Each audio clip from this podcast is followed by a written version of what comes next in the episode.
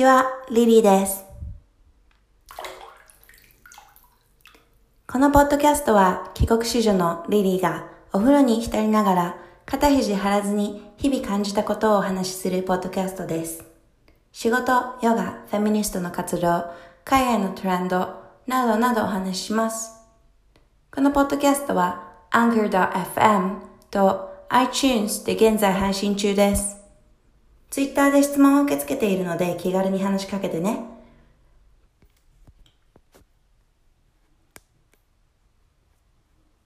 ツイッターアカウントは podcasttub podcasttub だよ。じゃあ楽しんでいってね。購読するのも忘れずに。Let's get it started! 久しぶり。So I'm finally, finally back. I think I've been recording podcasts. Oh, I don't know. I've tried. I've tried to record it a few times. Like not even in the top. However, though, I you know once you stop doing something, it's really hard to get back on the track So that's how it was. Um, yeah. Now, right now, I'm really, really bad at speaking Japanese. It, like my, like whenever I want to speak, it ended up becoming English. Duh. Uh, let me say it in Japanese. This is Japanese podcast. Okay. そう、えっと、ポッドキャスト、もう何回も何回も、 ね、エピソード4で止まってて、レコードし直そうと思って、まあ、レコードしたりもしてて、もはやなんか、お風呂の中で、お風呂の、お風呂入ってる時にレコードしなきゃって思うからできないんじゃないかと思って、まあ、ちょっとお風呂の外とかでもレコードしてみたんだけど、結局、なんか最後まで終わらせられなくって、なんか一回物事をやめるとまたそのねことを始めるのって結構ハードルが高くなっちゃうのがあってまあ言い訳なんだけど。でまあなんかなだらだらだらだらと 4, 4月ぐらいが最後だったのかな。56もう7月になっちゃうね。で I was like うん。もうそろそろややんなきゃやばいなみたいな。やばいっていうかせっかく始めたのにね。なんか何もまだ始まってないじゃんみたいな感じで、まあ、とりあえずなんかこのこの前話したこととかも覚えてないんだけど また同じこと話してたりして。けどまあ始めようかなって思って今レコードしてるんだけど、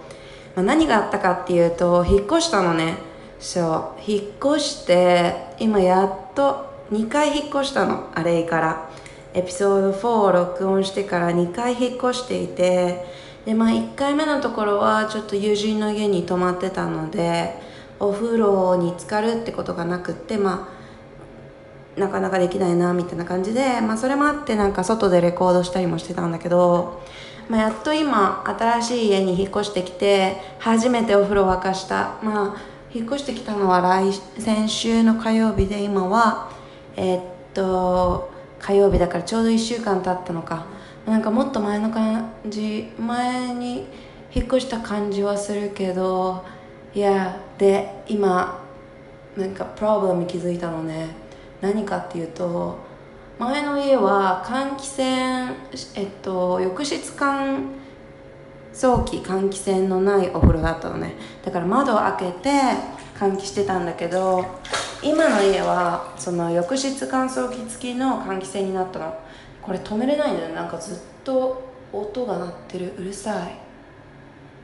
どうしようまあ if this turn out to be not podcast in a tub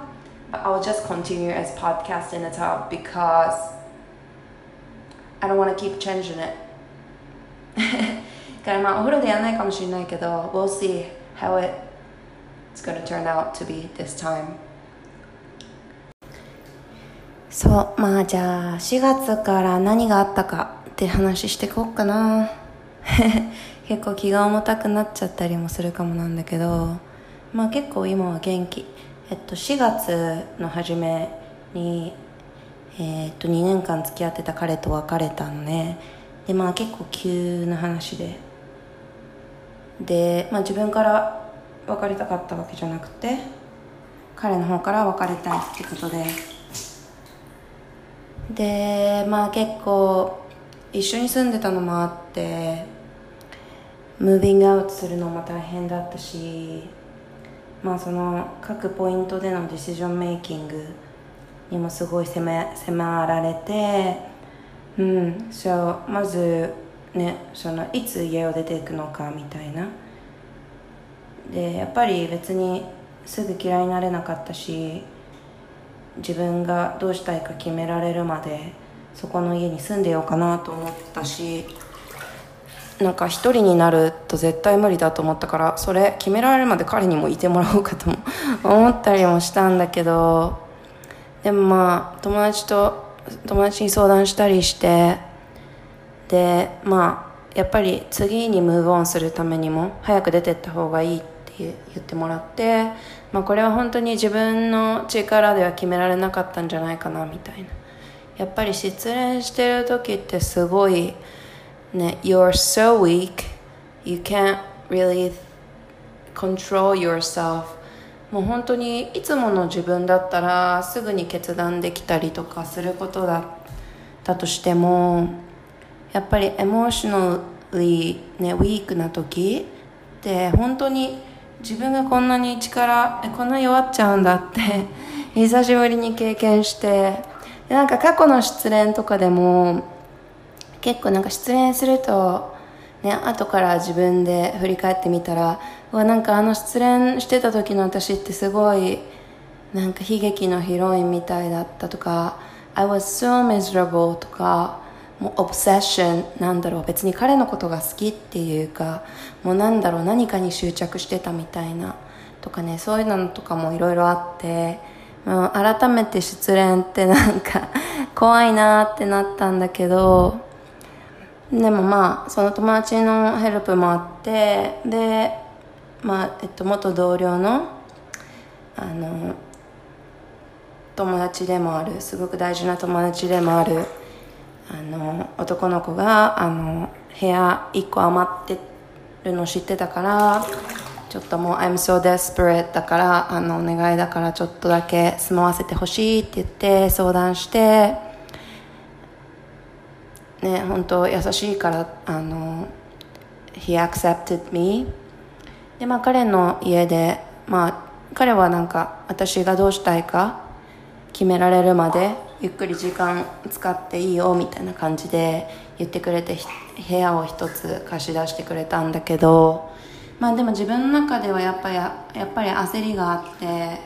まあ、この状況をどうにか脱却したいっていうのもあったしうんやっぱね人のすごい彼の家はコンフォタボーで彼と住んでるのも全然問題なかったんだけどうんやっぱりなんだろう早く自立したいみたいなところもあった。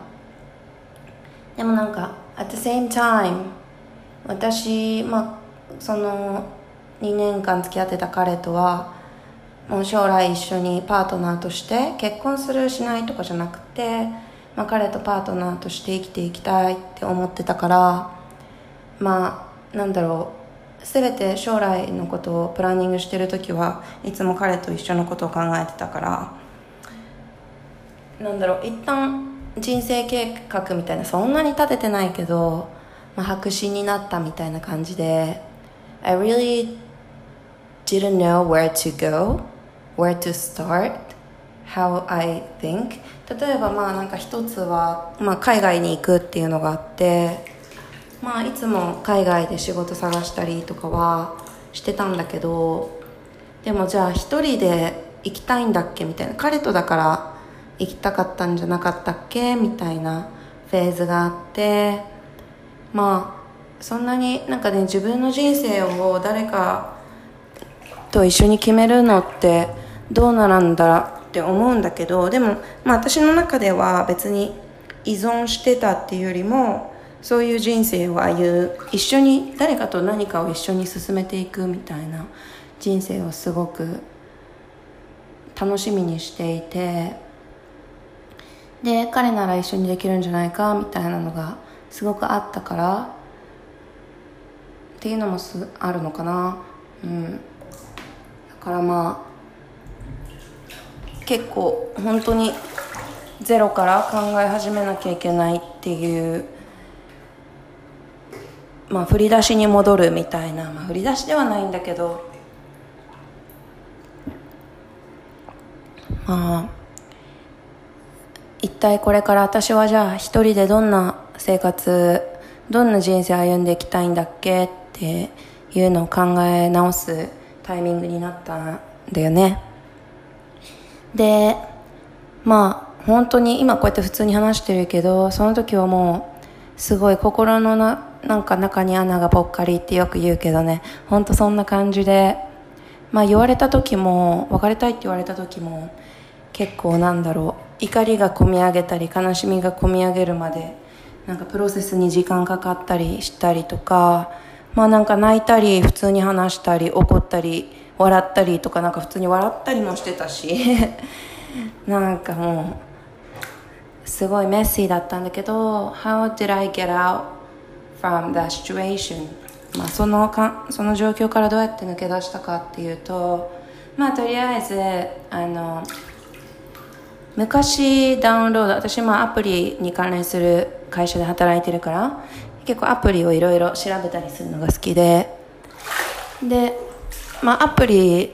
の中でもあのいろんなアプリあるけどまあ面白いアプリを見つけていてそれがまあなんか失恋アプリみたいな感じで、まあ、日本語はサポートしてないんだけど失恋した時に使えるアプリっていうのをダウンロードして会社の人にシェアしてたりしたのねランダムに。で自分を使うきっかけなんてないと思ってたし もちろん。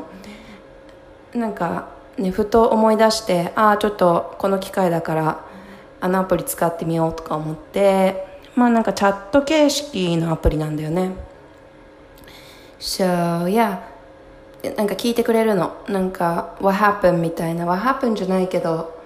なんかいつ別れたの？みたいな。誰と別れたの？なんか旦那さん？それとも生き別れちゃったの？とか、うん、彼氏とか、まあ、友達とか、まあ、それを聞いてくれてで今日の気分は1から5で表すとどんな感じ？って聞いてくれるのね。でまあそういうチェックインをボット相手にするんだけどすごい helpful で。でまあオーディオみたいなのが、えっと、帰ってきて、まあ、1分1分ぐらいだったかな、まあ、なんかオーディオセッションみたいなんで、まあ、失恋した時に感じてるこの怒りっていうのはなんか普通のことなんだよとかその誰かを取り戻したいって思う気持ちって誰もが経験することなんだよみたいな。でも You have to let it go みたいなのを、まあ、オーディオであの言ってくれる、まあ、話してくれる。でやっぱりメンタルすごい弱ってる時ってなんかそのこの今失恋してる状況から脱却したいっていうのはすごいあるんだけどそれその方法とか調べるなんだろう能動的に調べるエネルギーって全然なくってもうエネ体からエネルギーがねすっ飛んでったかのような感じだからその受動的にオーディオを聞いて何も言わなくてもなんか自分のタイミングに合わせてタイミング自分のタイミングっていうかまあ向こうがこれ聞いてみたらっていうふうに言ってくれること。ですごく自然にその情報をインプットできてプロセスできたのね。でプラスそのチャットベースのやつに加えてまあ失恋に関する記事があのいっぱいフィードになって載っていてやっぱそういう記事って結構世の中にいっぱいあるんだけど、まあ、それも一緒で能動的にね Google で失恋した時はどうすればいいのかみたいな How do I cope with ねなんか broken heart みたいな。のって結構調べるのも大変でまあなんかどれがクレディブルなソースかっていうのも結構ねなんか考えながらそんなもうエネルギーないのに考えながらね調べたりするのしんどいから、まあ、そのアプリ上に集まってくれてたっていうのは本当に本当に helpful で I just read each article one by one when I feel like it matters to me. で、まあ、そういうのを読んですごく元気になった。でもう一つは、えっと、RHC あアプリの名前は MEND MEND App っていうので、まあ、Mending ってところから来てるんだけど MEND ね。MEND App MEND そう。でこれもまあまだスタートアップでこれからどんどんあの改善されていくんじゃないかな。 machine learning とか AI の力使ってもっとそのパーソナルに寄り添えるものができていくんじゃないかなと思った。そう。でもう一つはそうえっと RH シンっていう、えっと、ポエトリーを書いている男の人がいて結構前からあのアマゾンでベストセラーの詩だっていうのは知ってたんだけどその人が書く詩集って基本的にまあ男の人に裏切られたとか失恋したとかそういう、まあ、女の人のために書いてある詩が多くって、まあ、自分には今まであまり響いてこなかったものだったんだけど今回初めてあの Kindle で落としてみてしかも199セントとかなのね120円とかかな。で本当に本当にあのセルフコンフィデンスとか自分を大切にするってことを改めてリマインドされさしてくれる詩で私は本当に今失恋している人がいるんだったら英語でちょっと難しいハードル高いって思う人もいるかもしれないんだけどぜひやっぱあの詩だからあのそんなに分量多くないし慣れてくると何が言いたいのか分かってきて、まあ、1日1ページ開くだけでもすごく救われると思うのね。で私はなんか本当に30分朝の30分ぐらいで読み終わっちゃってベッドからガバッて起き上がってあ私なんか元気になれた気がするって本当に思うぐらいその刺繍のパワーってすごくって。そうだからみんなにぜひ読んでほしいものかな。うん。あとはまあやっぱりその寂しさを埋め合わすためにさっさと新しい人に出会うことかな。まあ結構あの別にお風呂の温度変えちゃったんだけど、まあ、新しい人に出会う出会いに足を踏み出す、まあ、別にそれは友達でもいいし過去に会ったことのある人でもいいしもう本当にねデーティングアプリで新しい人に会うってのもありだしそれでなんだろうなんかちゃんとメンディングしないでその失恋してるっていう悲しいとか怒ってるとかいう感情をそある程度あの出した上でだけどねやっぱりなんだろう平気なふりするのはあんまり良くなくって平気なふりしすぎちゃうと後でその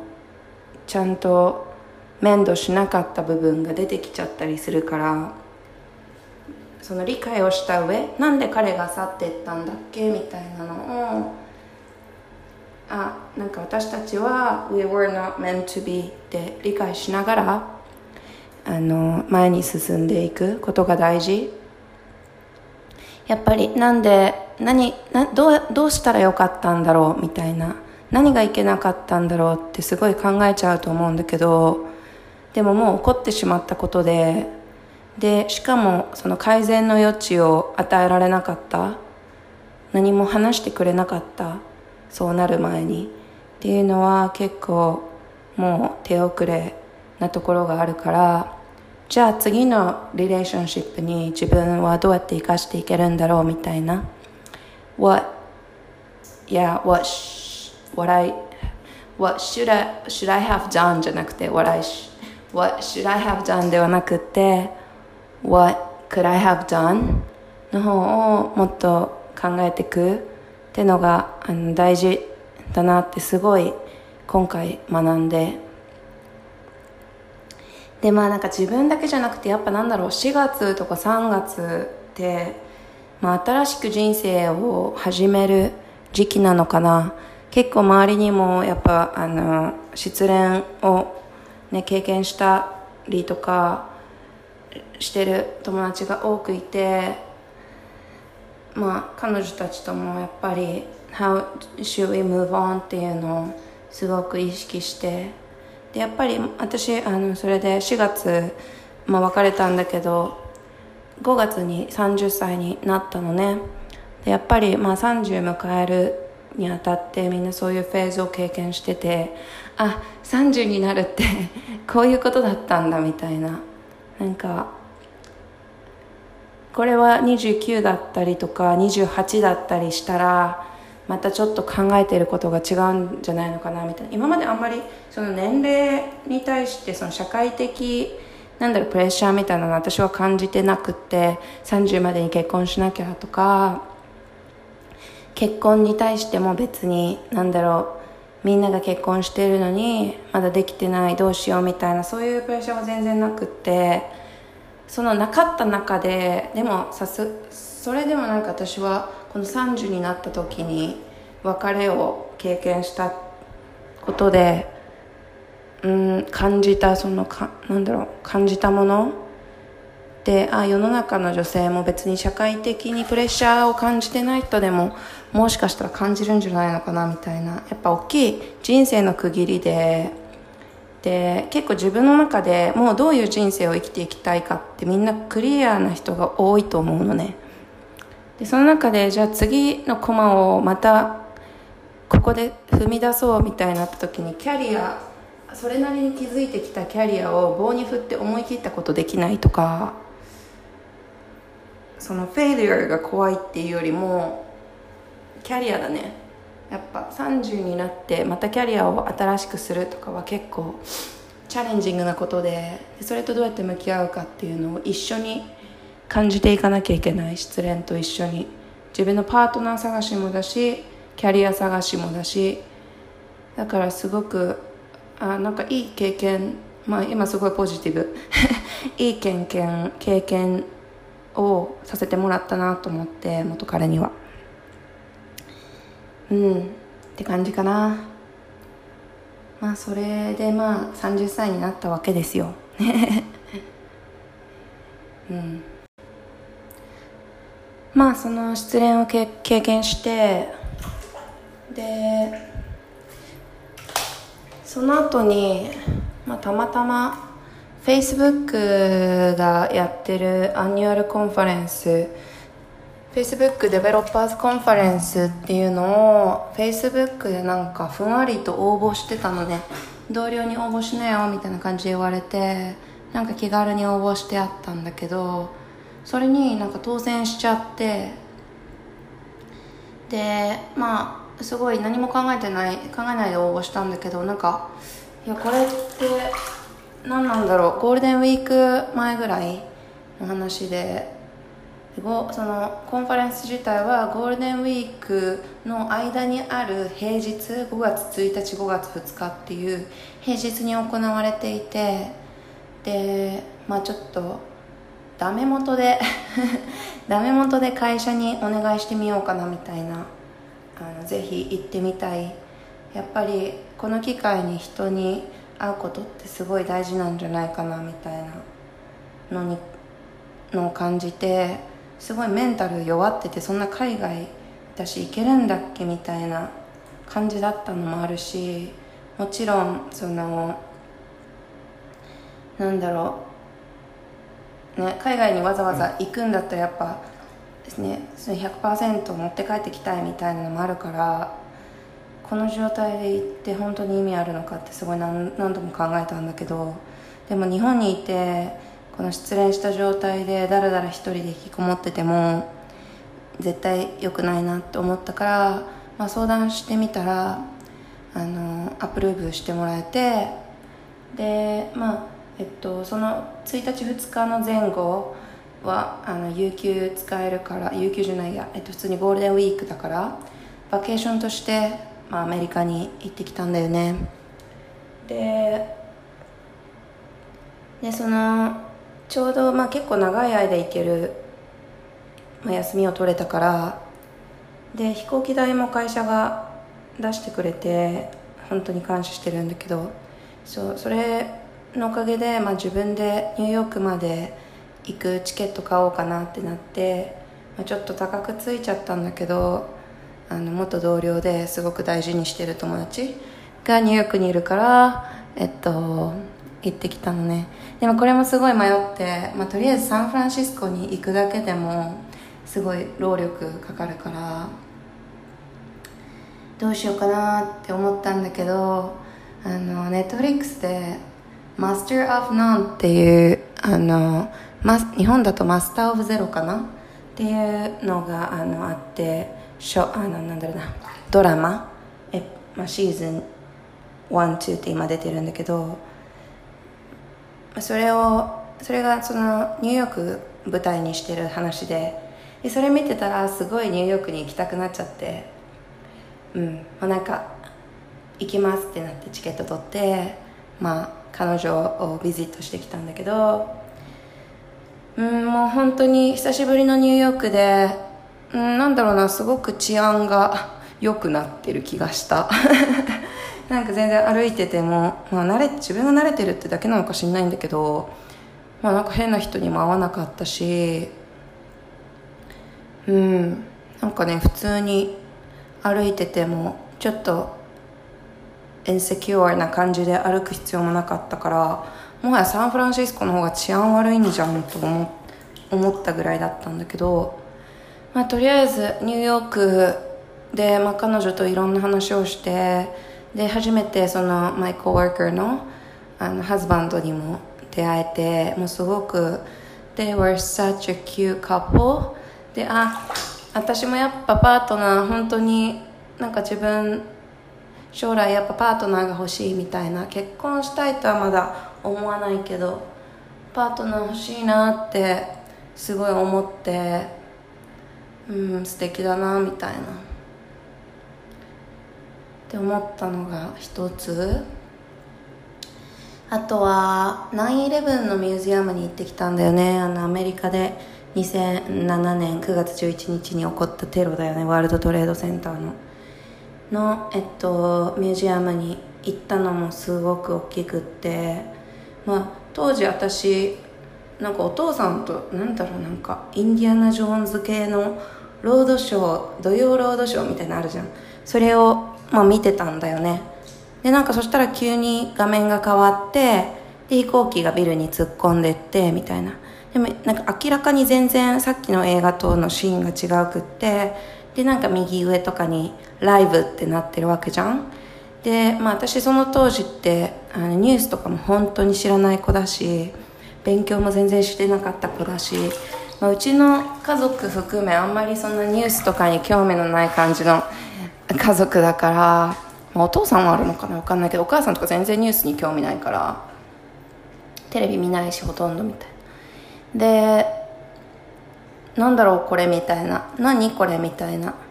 感じでパパに聞いたんだよねきっと。で、まあ、全然分かんなくて。でまあテロテロじゃんみたいなね。テロってなんだみたいな。テロリストって何？初めて聞いた言葉だったし、まあ、すごく衝撃的だったんだけどその当時インターネットっていうツールも私にはなかったんじゃないのかな。うん知ってなかったと思う。インターネットって。パソコン持ってなかったんじゃないか分かんないけど。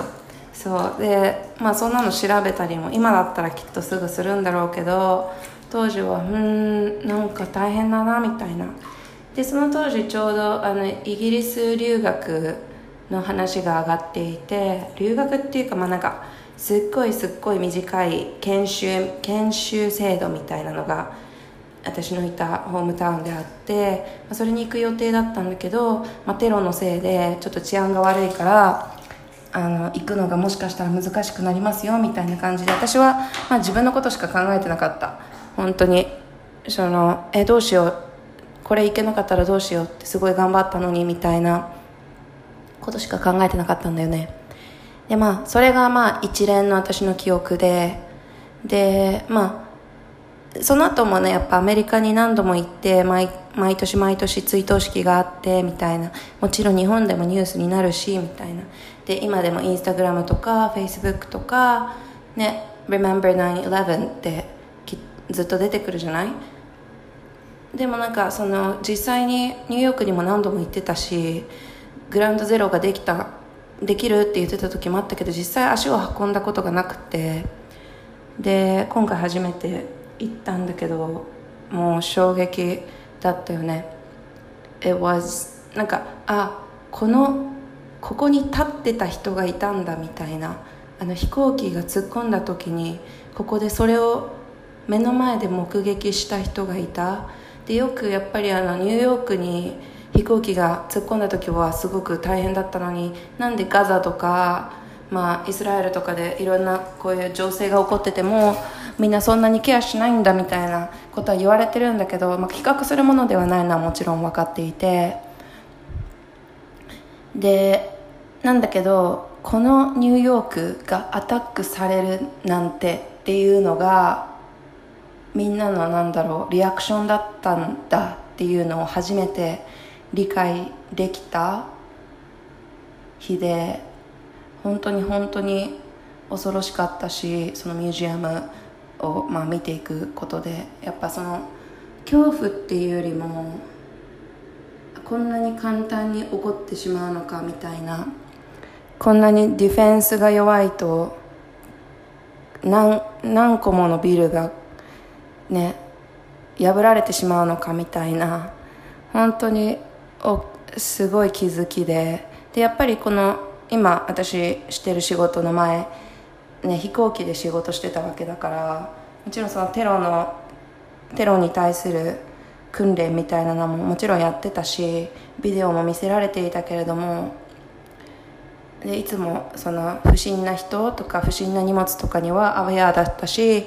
飛行機の中もやっぱ毎回あの登場したらキャビンクルーがまず登場したらすることって不審物がないかトイレのいろんなドアとか開けたりとかソファーの下も全部チェックしてセキュリティ備えてたのね。これはもう本当にあの乗客が乗る前の話。だからなんだろうこのフライトクルーもキャビンクルーたちも本当に勇敢だと思ったしそうやって電話していた乗客の人とかも家族に電話して不安にさせないように「I love you」ってだけ「I want you to know that I love you」って伝えていたボイスレコードとかも残っていてなんだろうねもうすごくなんかまだまだ長くいたくて痛かった。でもなんかそれのせいで飛行機乗り乗り遅れちゃうぐらいだったんだけど本当に衝撃的なミュージアムだったから私はぜひニューヨークに行く機会があったら行ってほしい。ぜひみんなに行ってほしい場所だなって思ってます。うん。そうだね。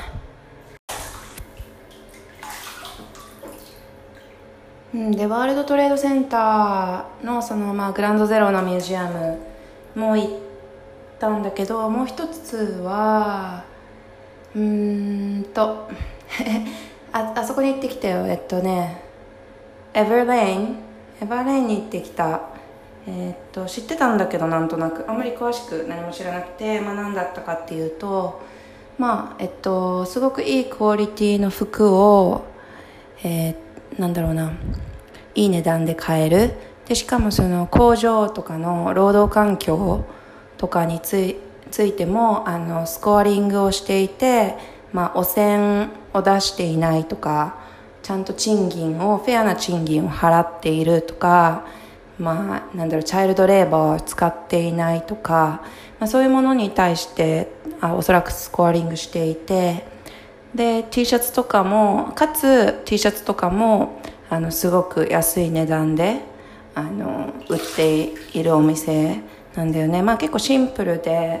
うんなんだろうなノームコア的なルックスが多いのかな。でまあなんか靴とデニムが結構いいって聞いて、まあ、靴は私あんまり合わなかったんだけど、うん、あのデニムはすごく履きやすい、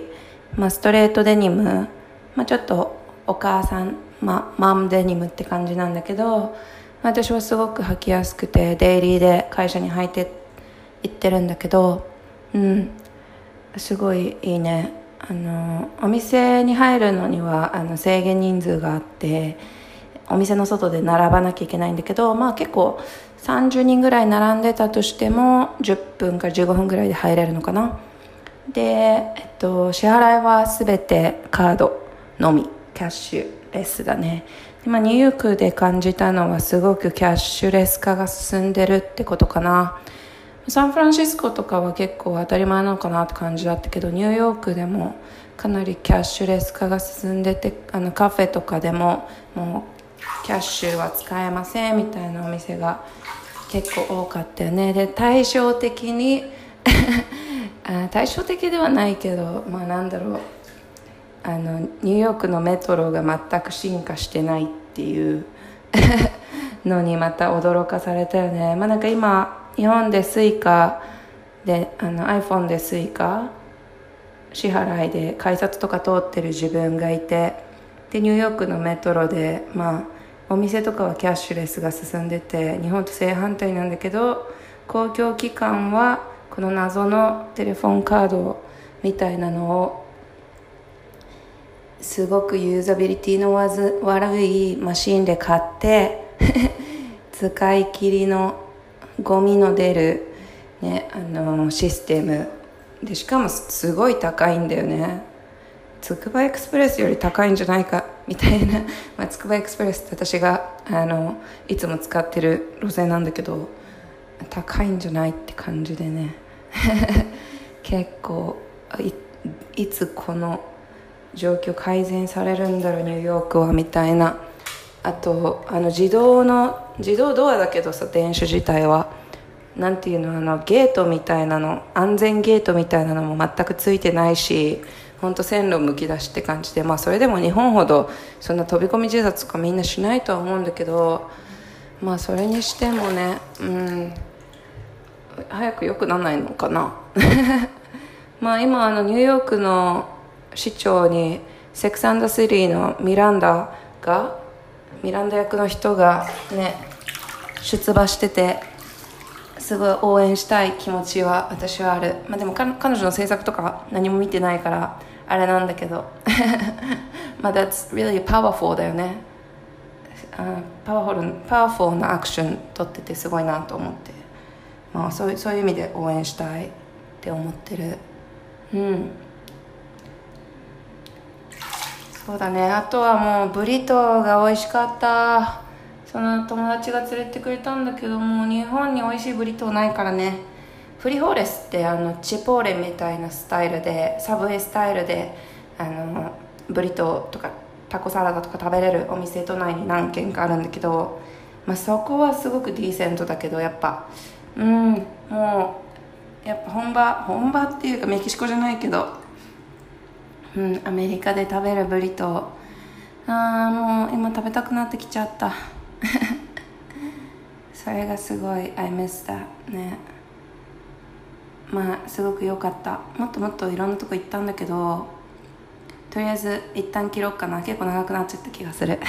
また話すね。じゃあね。バイ。